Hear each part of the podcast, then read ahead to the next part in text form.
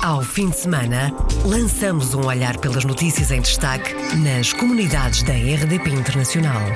As reportagens, os protagonistas e os acontecimentos na revista da semana. Edição de Virgílio Luís Silva.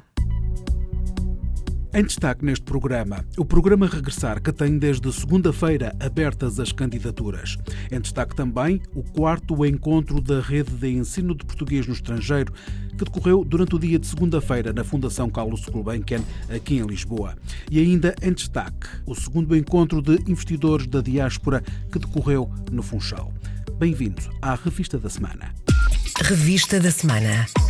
Iniciamos esta revista da semana com o programa Regressar, que pode ser consultado na página virtual programaregressar.gov.pt.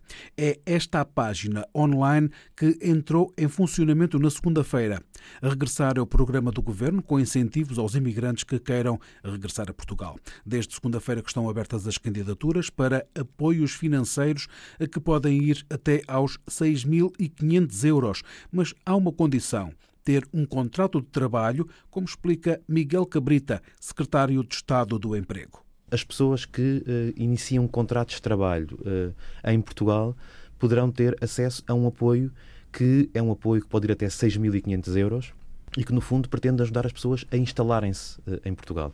Mas esse apoio não depende das pessoas já terem um contrato de trabalho, ou depende? Não, o, são elegíveis todos os contratos que tenham começado este ano, porque como a medida foi anunciada ainda no final do ano passado, entendemos que era injusto que pessoas que foram regressando e, portanto, criaram uma expectativa de que havia este apoio, uh, fossem agora prejudicadas. Mas quer, tem, quer tenham começado a trabalhar em Portugal desde o princípio do ano, quer quem regresse a partir de agora por encontrar uma oferta de emprego em Portugal, este apoio estará, estará disponível para, para essas pessoas. Miguel Cabrita, secretário de Estado do Emprego e os incentivos financeiros do programa Regressar, destinados aos portugueses residentes no estrangeiro. As candidaturas abriram na segunda-feira na página internet regressar.com programa-regressar.gov.pt. Há um site de acesso muito fácil, que é o programa-regressar.gov.pt, que tem um conjunto de contactos, quer de e-mail, quer de número de telefone, para haver, para no fundo as pessoas terem alguém a quem se dirigir uh, do outro lado, ou do e-mail, ou da linha, da linha telefónica. Os consulados terão também informação sobre este, sobre, este, sobre este programa e, portanto, para os portugueses que estão espalhados pelo mundo, poderão encontrar nos consulados quer diretamente, quer através também do encaminhamento para este ponto de contacto que existe através do site, com linha telefónica, com e-mail, para as pessoas se poderem, no fundo, aconselhar, receber informações. Há um ponto de contacto com é uma equipa pequena, com pessoas que estão especificamente direcionadas, estão sediadas no IFP, mas são, é uma equipa do programa Regressar, hum, que foi constituída especificamente para acompanhar estes processos, para fazer a ponte com todos os ministérios que podem estar envolvidos, com o Ministério dos Negócios Estrangeiros, com o Ministério da Economia, naturalmente com o Ministério do Trabalho.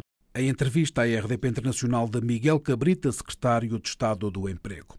Generalizar o ensino do português como língua estrangeira nos sistemas de ensino do mundo é para o Ministro dos Negócios Estrangeiros o grande desafio, apesar de, no próximo ano letivo, estar em mais de 30 países, como sublinha Augusto Santos Silva. O desafio é generalizar a presença do português como língua estrangeira opcional nos currículos do ensino secundário, quer na Europa, quer noutros continentes. Já o temos feito em relação a países que são limítrofes de Portugal, como Espanha, ou uh, de outros uh, países lusófonos, como o Uruguai, que é limítrofe do Brasil, ou o Senegal, que é limítrofe da Guiné-Bissau, e que são países que têm uma grande tradição e uma grande presença da língua portuguesa como língua curricular, mas a nossa ambição é generalizar mais essa presença. Como disse, nós, para o ano, com os dois projetos piloto que começarão no próximo ano letivo, estaremos em 32 países países diferentes. Nesses 32 países, o português será uma das línguas estrangeiras curriculares. Quanto à França e o facto do português deixar de ser uma língua de especialidade no final do ensino secundário, o Ministro dos Negócios Estrangeiros voltou a dizer que a situação está resolvida. Nós vamos fazer eh, o teste e vamos demonstrar aos nossos amigos franceses que há procura para a aprendizagem da língua portuguesa como uma das línguas estrangeiras fundamentais.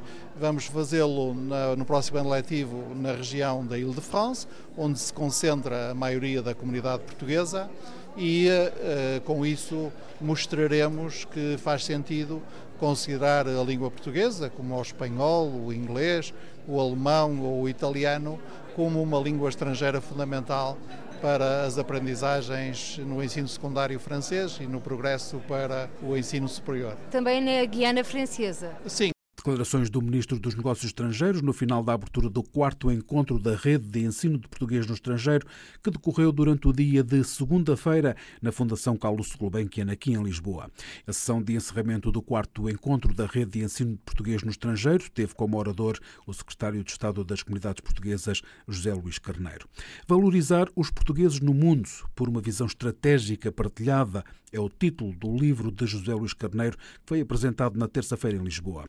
São 134 páginas onde José Luís Carneiro mostra o potencial e a força das comunidades portuguesas e não só, como explicou à RDP Internacional. Mostrar a força das comunidades portuguesas como alicerce de internacionalização do país, de internacionalização na língua, da cultura, da economia e das empresas e também de internacionalização das instituições portuguesas. Portanto, o objetivo primeiro é de mostrar aos portugueses que aqui se encontram a força das comunidades portuguesas no estrangeiro. Depois há uma descrição dos serviços consulares e diplomáticos e do modo como eles procuram diariamente servir os portugueses no estrangeiro. Numa terceira parte há a demonstração das prioridades que foram sendo desenvolvidas. Depois há ainda o essencial daquilo que procuramos fazer com este livro dedicado aos portugueses que estão no estrangeiro. José Luís Carneiro, autor do livro Valorizar os Portugueses no Mundo, a quem dedica a obra. O livro foi apresentado na terça-feira na Casa da Moeda, aqui em Lisboa. A apresentação da obra foi feita pelo Ministro dos Negócios Estrangeiros, que também escreve o prefácio. Da Austrália a Portugal, Carlos Lemos, antigo cônsul honorário em Melbourne, na Austrália, recebeu na terça-feira a medalha de ouro de mérito das comunidades. A distinção é atribuída pelo secretário de Estado das Comunidades Portuguesas por mais de 30 anos ao serviço do Estado português. A RDP Internacional, Carlos Lemos, defende mais competências para os consulados honorários e comenta a medalha é reconhecimento do meu trabalho com a comunidade e o consumo horário praticamente não tem apoio nenhum do governo, especialmente no que respeita a finanças, nem pensar nisso. Portanto, é um elemento que é muito importante e que não está altamente reconhecido pelo Ministério dos Negócios Estrangeiros. É de destacar o trabalho do atual secretário de Estado, mas na questão de competências a coisa não está ainda muito, muito bem. Carlos Pereira de Lemos, antigo cônsul honorário de Portugal em Melbourne, que recebeu na terça-feira a medalha de ouro de mérito das comunidades portuguesas. A ele se deve um padrão de homenagem aos navegadores portugueses e mais tarde os bustos do infante Dom Henrique e de Vasco da Gama em Warrnambool, que se tornou um lugar de culto da presença portuguesa. Em reconhecimento do seu trabalho de promoção das relações bilaterais, a uma das ruas de Warrnambool foi dado o seu nome, Lemos Court. A distinção foi atribuída pelo secretário de Estado das Comunidades Portuguesas pelos serviços prestados a Portugal. José Luís Carneiro justifica. O Sr. Carlos Lemos é um homem que serviu Portugal durante a sua vida como cônsul honorário em Melbourne, na Austrália. Desenvolveu um trabalho muito importante de proteção consular, de representação consular, de representação cultural, económica e social e de muito diálogo e bom diálogo com as instituições. E ele tinha recebido a comenda da parte do Sr. Presidente da República, mas nunca tinha recebido o reconhecimento da Secretaria de Estado das Comunidades Portuguesas, que agora lhe vai ser feito eh, por esta vida de dedicação aos portugueses eh, na Austrália. Carlos Lemos tem 52 anos de Austrália, mais 30 como cônsul honorário em Melbourne. Foi agraciado pelo secretário de Estado das Comunidades com a Medalha de Mérito das Comunidades Portuguesas. Entre as distinções que foram atribuídas a Carlos Lemos está a Ordem de Mérito do grau de Comendador pelo presidente Jorge Sampaio em 2002 e a condecoração atribuída pelo então presidente de Timor-Leste, Ramos Horta. São mais de 300 mil euros o investimento de 14 empresas que apoiaram a promoção da língua e cultura portuguesas. Contas feitas ao programa Empresa Promotora da Língua Portuguesa pelo presidente do Camões, Instituto da Cooperação e da Língua, Luís Faro Ramos. Já temos 14 empresas eh, que aderiram. Vamos continuar o esforço de sensibilizar as empresas para a importância que tem para eles também e para nós, eles fazerem parte desta rede, que é a rede da promoção da língua e da cultura portuguesas. E eu espero que em breve mais empresas se possam juntar, não só empresas que estão em Portugal, mas também empresas da diáspora, que é importante, eh, à semelhança daquela Austrália, não é? Temos uma empresa que é portuguesa, mas tem uma atividade muito grande em Angola, que é a DST, que é, é a mais recente que aderiu, possibilitou-nos o apetechamento do Centro Cultural Português em Luanda e criou um prémio de literatura Camões DST, que é muito importante, que vai ajudar jovens escritores angolanos e eu espero que estes exemplos eh, frutifiquem, não é? Em relação à empresa da língua portuguesa, nós já temos neste momento um investimento de superior a 300 mil euros, é, que é importante referir, porque às vezes fala-se, mas não se tem a noção dos números. Empresa Promotora da Língua Portuguesa é um programa do governo que existe desde 2017, em que as empresas são chamadas a reforçar os recursos e meios do Camões, Instituto da Cooperação e da Língua. Em contrapartida, as empresas que aderem a este programa ganham uma espécie de via verde a ações de formação linguística do Camões, bem como o apoio da rede externa do Ministério dos Negócios Estrangeiros, do Instituto Camões e da AICEP, Agência para o Investimento e Comércio Comércio Externo de Portugal, no âmbito da diplomacia económica. Entretanto, o português vai continuar a ser lecionado na Escola das Nações Unidas, anunciou Luís Faro Ramos. O projeto piloto era por um ano.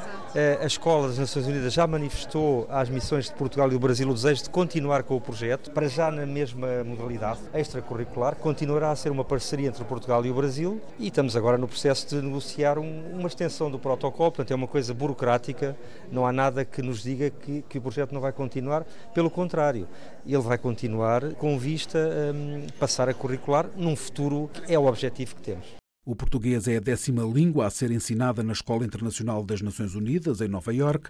As aulas deste projeto começaram em dezembro do ano passado. Quanto à rede do ensino de português no estrangeiro para o próximo ano letivo, 2019-2020, que aguarda ainda aprovação, a aposta do presidente do Camões passa por parcerias parcerias com estabelecimentos de ensino superior. E aqui estamos a falar de uma rede, não é só ensino básico ou secundário, é também do ensino superior, é a rede em geral. E aí estamos, de facto, a apostar em novas geografias, em parcerias. A parceria com o Brasil é muito importante, mas parcerias também com consórcios, com universidades. É o que eu posso dizer neste momento, uma vez que a rede não foi ainda formalmente aprovada. Luís Faro Ramos, presidente do Camões, Instituto da Cooperação e da Língua, em declarações à IRDP Internacional. Há agentes da PSP em Paris e em Versailles. É uma colaboração entre as polícias europeias, em época de férias. Há agentes espanhóis, italianos e franceses em Portugal. Há agentes portugueses em França. Quem conta é o superintendente Luís Elias, diretor de operações da PSP. Neste momento temos quatro agentes da PSP, dois em Paris e dois em Versalhes. Proximamente vamos ter um agente francês no Festival de Marisco em Olhão, esse agente francês uh, circulará quer na cidade de Faro, quer uh, na cidade de Olhão, junto ao Festival de Marisco. Portanto, é um, sabemos que é uma festividade que no Algarve uh, costuma ser muito frequentada por cidadãos franceses e, no fundo, o nosso objetivo é, é dar-lhes algum conforto, dar-lhes informações úteis, ajudar a criar um sentimento de segurança, pronto, e, e, e o mesmo acontece quando uh, os polícias da PSP se deslocam a, a França uh, para o mesmo fim. O diretor de operações da Polícia de Segurança Pública. A presença de polícias nacionais em França é normalmente muito bem vista pelos portugueses no país, conta o superintendente Luís Elias. Cidadãos franceses e depois aos espanhóis, aos italianos, portanto, no caso que nós temos colaborações com essas polícias, uh, portanto, ficam admirados de ver polícias oriundos dos seus países em território nacional, não é? O mesmo acontece quando os cidadãos portugueses veem agentes da PSP em Paris ou em Versalhes ou noutro local, não é? Há uma reação muito positiva, tentam logo fazer diálogo, perguntar-lhes o motivo porque é que eles lá estão e muitas vezes eh, tudo culmina em pedidos para tirarem fotografias, portanto as famosas selfies ou, ou fotografias com os agentes, portanto, cria-se um ambiente muito agradável eh, de diálogo e, obviamente, também ajuda digamos assim, a fomentar a relação entre o polícia e os cidadãos. Luís Elias, diretor de operações da PSP, Polícia de Segurança Pública. Este ano, os polícias franceses vão estar em Lisboa, Porto, Sintra, Fátima, Faro e Setúbal e ainda no Nós Alive e no Festival de Marisco em Olhão. Os polícias portugueses estão em Paris e em Versailles.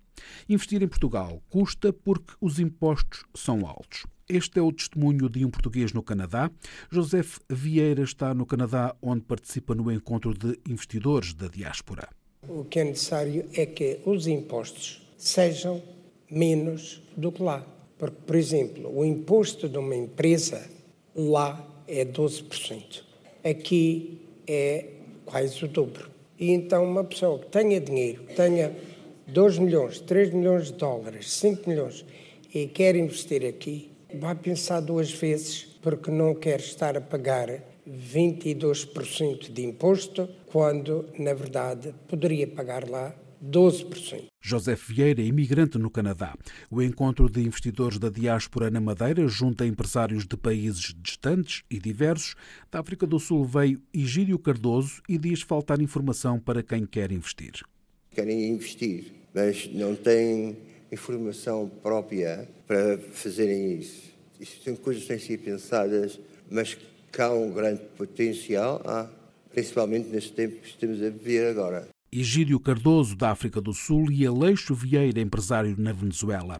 Investir só mesmo no imobiliário na Venezuela, como é conhecida, a comunidade foi muito penalizada com a banca, digamos, com aquela depressão, aquele problema do, do BES e do, do Banif. E, obviamente, a comunidade prefere investir no sítio seguro. E, então, nós lá temos até um dito entre nós, que dizemos, é melhor investir em blocos do que estar a investir em coisas do que deixar o dinheiro no banco. E então, a primeira opção é ter ali o prédio, mesmo que seja, esteja ali a degradar-se, mas as pessoas investem nessa área imobiliária investimentos em Portugal no imobiliário, o principal alvo de empresários portugueses na diáspora.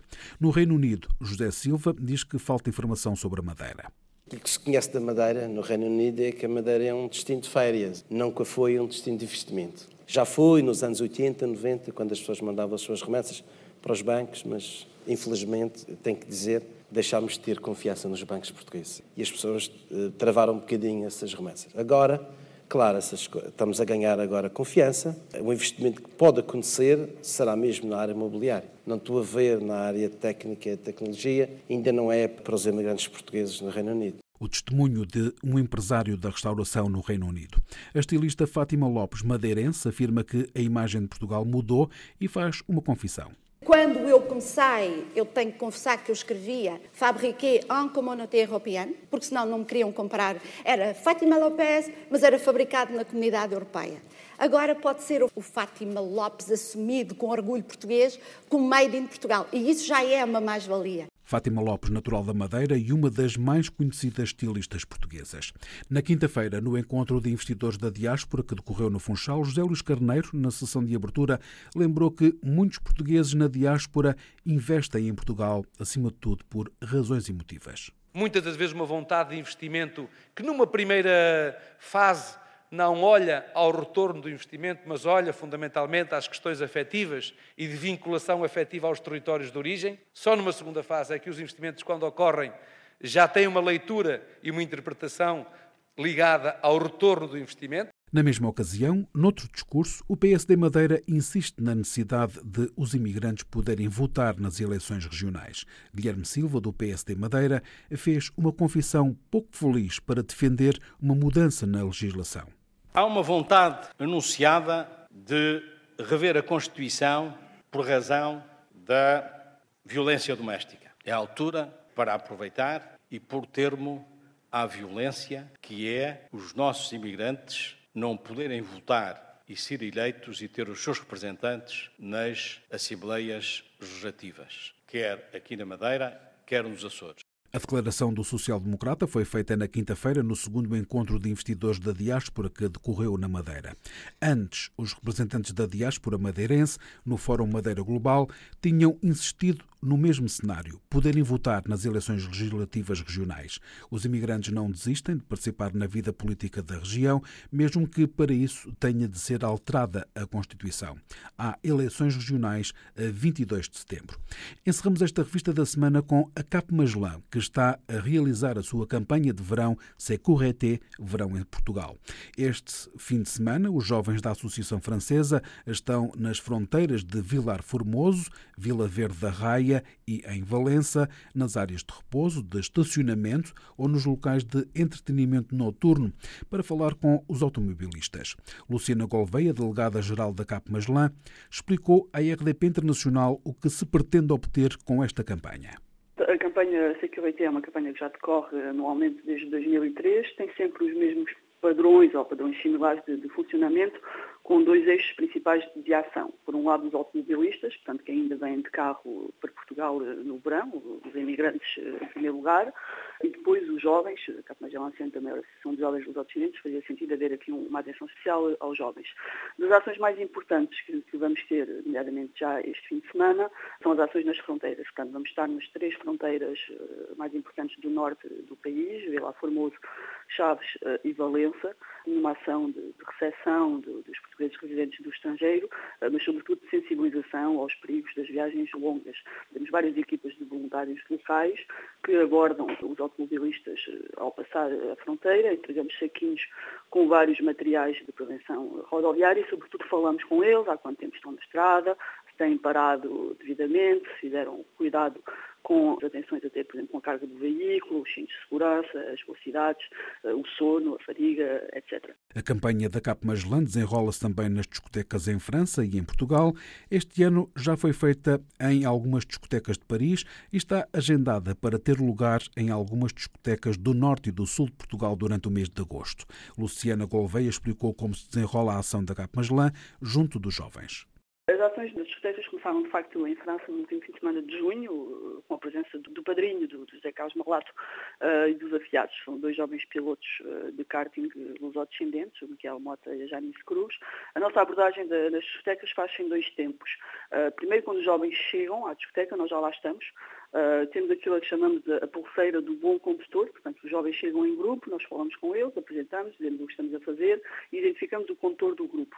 Ao condutor é colocada essa pulseira do, do bom condutor e há um compromisso que é assumido, que é o condutor, o portador da pulseira, não terá uma taxa de álcool uh, superior à taxa, à taxa legal. Quando os jovens saem da discoteca, mais no final da noite, nós lá continuamos à espera deles e, basicamente, todos os portadores de pulseira são submetidos ao teste de álcool eletrónico. Nós temos aparelhos eletrónicos para medir alcoémia, uh, aí das duas uma, ou o compromisso foi assumido, o resultado está abaixo do limite legal e levam todos um saquinho com, com vários brindes do, dos parceiros uh, e podem seguir viagem, ou o compromisso não foi assumido e aí uh, o trabalho passa por falar com eles, pela argumentação e dar a chave a alguém que esteja em condições de, de conduzir, ou então encontrar meios alternativos como táxis para voltarem para casa. Luciana Gouveia da Cap Magellan. A equipa da Cap Magellan vai estar presente nas fronteiras entre Portugal e Espanha durante este fim de semana. Durante as duas primeiras semanas de agosto, a Cap Magellan tem planeado estar durante o dia em locais de forte presença de imigrantes portugueses e durante a noite, à saída de várias discotecas, no intuito de sensibilizar os jovens que de lá saem para os perigos da condução. Fechamos assim esta revista da semana. Ao fim de semana, lançamos um olhar pelas notícias em destaque nas comunidades da RDP Internacional. As reportagens, os protagonistas e os acontecimentos na revista da semana. Edição de Virgílio Luís Silva.